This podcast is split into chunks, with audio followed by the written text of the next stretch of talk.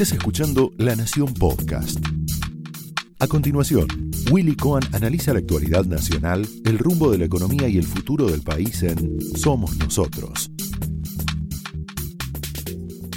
Muy buenas noches, bienvenidos a Somos Nosotros, un beso grande Cecilia. Estoy en la ciudad de Punta del Este por esta semana, el próximo miércoles, que es el último programa de este año de Somos Nosotros, estaremos todos ya en Buenos Aires y obviamente cerrando el año, por supuesto esperando también retomar nuestro trabajo en el mes, en el mes de marzo. ¿eh? Así que muchísimas gracias a todos, muchas gracias por supuesto también a las autoridades del canal y del diario La Nación que nos han renovado su confianza para el año que viene. Así que estaremos justamente eh, también tomándonos un descanso, pero lo concreto es que estamos en un cierre de año, Cecilia, realmente muy, muy intenso donde claramente se ha enrarecido, como no podía ser de otra manera, el clima político, no, no se llegan a lograr los acuerdos políticos, obviamente, que necesita la economía para, para despejar las incertidumbres, lo que hemos visto obviamente en la discusión por el presupuesto, esta carrera que empieza a haber ahora por ver cómo se aumentan los impuestos, muy interesante la primicia que recién acaba de dar justamente en el programa de Luis Majul nuestro querido amigo Francisco Pancho Olivera, en el sentido de que otra vez los gobernadores y eh, evidentemente el presidente de la nación estarían buscando un acuerdo para seguir subiendo los impuestos, ahora con la excusa de que la oposición no, no ha votado el presupuesto. Pero em, da, da, da la sensación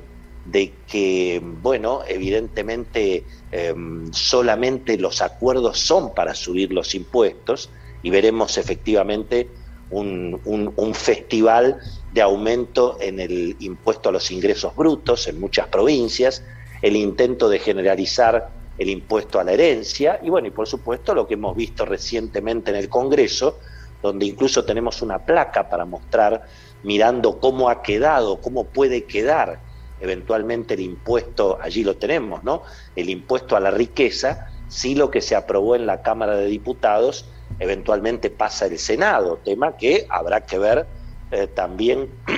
cómo juegan las nuevas mayorías y eh, las nuevas los nuevos acuerdos políticos en el Senado, donde están obviamente representados los gobernadores, porque lo concreto es que sí, si bien se alivió el impuesto a los bienes personales mirando, por supuesto, la cantidad de activos y efectivamente quien ahora em, va, va, a haber que tener un mínimo de 6 millones de pesos para pagar bienes personales, lo de antes era realmente ridículo, 10 mil dólares, piensen ustedes, un auto y una moto, ni siquiera era eh, para, para, considerar rico a un, a un argentino. Bueno, esto, esto naturalmente se ha corregido, se ha corregido también el valor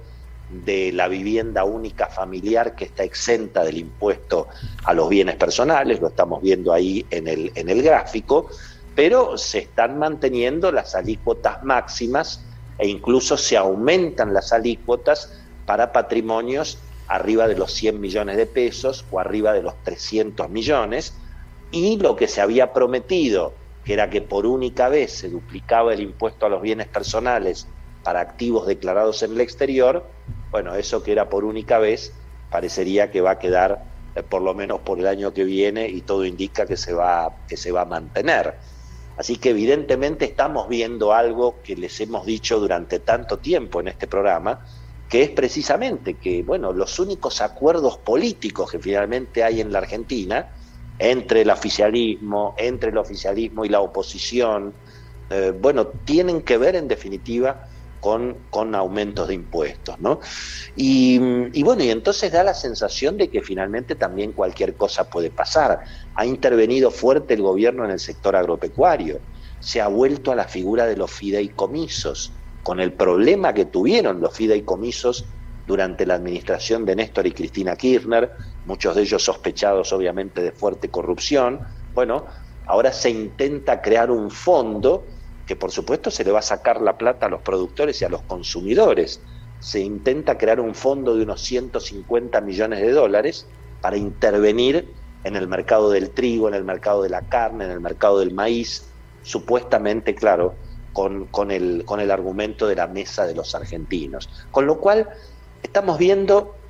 bueno, que se repite, se repite el relato, es inflación, cepo, relato, hay evidentemente una, una continuidad en ese sentido y un panorama eh, difícil para el verano, porque es un panorama sin dólares, y fíjense lo que recién comentábamos al principio con Luis Majul, ni siquiera pagándole hoy al Fondo Monetario Internacional se ha logrado tranquilizar la economía, el riesgo país sigue por las nubes, arriba de los 1.700 puntos, el dólar cotiza entre 200 y 210 pesos, y eso que estamos en diciembre, y que las familias y las empresas necesitan especialmente vender dólares para hacerse de pesos y, pagar las obligaciones. Estacionalmente diciembre siempre es un mes con mayor demanda de pesos y todos sabemos que a partir del 15 de enero eso naturalmente se da vuelta. Así que bueno, veremos si los dólares del trigo, Cecilia Bufflet tiene algo de información en ese sentido, si los dólares del trigo pueden eventualmente ayudar a pasar el verano, pero evidentemente la situación no, no, parece, no, no parece para nada estabilizada, ¿verdad? Em, y en el medio, bueno, eh, en el medio la situación sanitaria, lo advertimos la semana pasada, bueno, el panorama evidentemente se está tornando otra vez preocupante. Es cierto, es cierto que la cantidad de fallecimientos y la cantidad de internados en unidades de terapia intensiva no está en niveles alarmantes, ni mucho menos, 40% de ocupación en terapia intensiva, pero lo concreto es que los contagios evidentemente están aumentando, aparentemente un poco más también los testeos, pero ya estamos arriba eh, prácticamente de los 11.000 contagios, em, y yo diría que el panorama es más que nada preocupante porque, porque da la sensación de que la Argentina finalmente no tiene remedio, ¿no? Y que, que se repiten otra vez las conductas, se repiten las políticas que ya fracasaron. Em, nos preguntábamos la semana pasada si los argentinos hemos aprendido, el gobierno sobre todo, la oposición que gobierna también, si los argentinos hemos aprendido de los horrores y en algunos casos de los horrores que se cometieron con la administración de la pandemia justamente el año pasado, porque, porque sigue siendo el mismo relato, siguen siendo los mismos actores, fíjense la tontería otra vez desde el gabinete de Axel Kisilov, el ministro Nicolás Kreplak, uno de los padres de la derrota electoral en la provincia de Buenos Aires, el hombre que asustaba con los cientos de miles de cadáveres que iba a haber en las esquinas de, la provincia, y otra vez demonizando a los ricos, a los porteños, a los que viajan, con esta, esta declaración de que los sectores de mayores ingresos son los que, los que más se contagian y por lo tanto los que más contagian, obviamente, habrá que actuar contra ellos. ¿eh? Hace acordar cuando en alguna oportunidad Cristina hizo alguna mención respecto de las enfermedades y la situación socioeconómica de los pacientes, ¿no? A propósito de la diabetes y otras, y otras realmente otras tonterías que se dijeron en ese, en ese sentido, ¿no? Em, pero al mismo tiempo las prácticas no se han modificado. La vacunación sigue siendo estatal, sigue siendo monopólica, no participan las provincias, no dicen una palabra en general los gobiernos, ni siquiera de la oposición, que están, digamos, eh, gobernando distritos. Hay otra vez una especie de seguirismo en ese sentido. No tenemos noticia de la llegada a la Argentina de vacunas de Estados Unidos, ni de Pfizer, ni de Moderna, mucho menos de Janssen. Em, y, no se ha llamado ni siquiera a ningún personaje nuevo dentro del comité de asesores eh, que están enfrentando, digamos, esta situación. ¿no? Eh, está claro que nadie quiere ni siquiera mencionar la posibilidad de ninguna restricción, eso está clarísimo. Em, pero eh, también es cierto que, bueno, que hay algunos, hay algunos elementos que son alentadores. En Sudáfrica, por ejemplo, se han reducido fuerte los contagios. Algunos especialistas dicen que podemos estar con esta nueva variante Omicron en el final de la pandemia. Bueno, muy bien, tal vez lo que nos puede salvar en la Argentina entonces es un milagro. Ojalá que ese milagro ocurra, pero me parece que deberíamos empezar a trabajar eh, por las dudas, porque no sabemos si ese milagro efectivamente va, va a ocurrir. Así que querida Cecilia, tenemos un panorama en ese sentido realmente complejo y, yo creo que va a ser interesante escuchar eh, bastante de las, de las notas que tenemos preparadas en ese sentido eh, con, con el Frente Sanitario. Sé que vos y Beto tienen muchísima información de lo que está pasando en el frente político, en el frente económico, así que me quedo mirando el programa, armen el noticiero como, con, toda la fuerza que lo hacemos habitualmente y me sumo después a la mesa redonda que sé que va a estar muy, muy interesante. Entiendo, Ceci, que tenemos la palabra de Marta Cohen, del especialista Marta Cohen, justamente para, bueno, conocer la opinión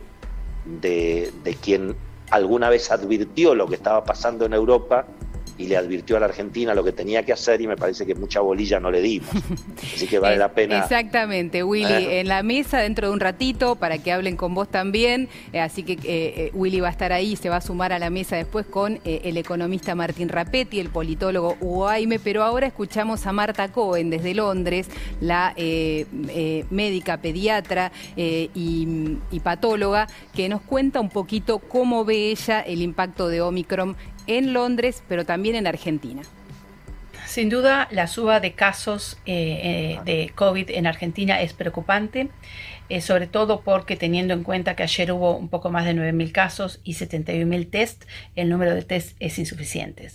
En este momento hay, solamente entiendo, el 10% de la población vacunada con tres dosis, lo cual con la llegada de la variante Omicron es significativamente insuficiente. Para lo cual sería importante que se, dieran de manera gratuita los test de flujo lateral para que la gente pudiera testearse en su casa y no hacer colas interminables que no las van a hacer, sobre todos los asintomáticos, que es un problema que es la población que no se testea. Así que bueno, hay que seguir cuidándose mucho y hay que hacer un plan estratégico ya. Esto fue Somos Nosotros, un podcast exclusivo de La Nación. Escucha todos los programas de La Nación Podcast en www.lanacion.com.ar. Suscríbete para no perderte ningún episodio. Estamos en Spotify, Apple Podcast, Google Podcast y en tu reproductor de podcast favorito. Seguí escuchando La Nación Podcast.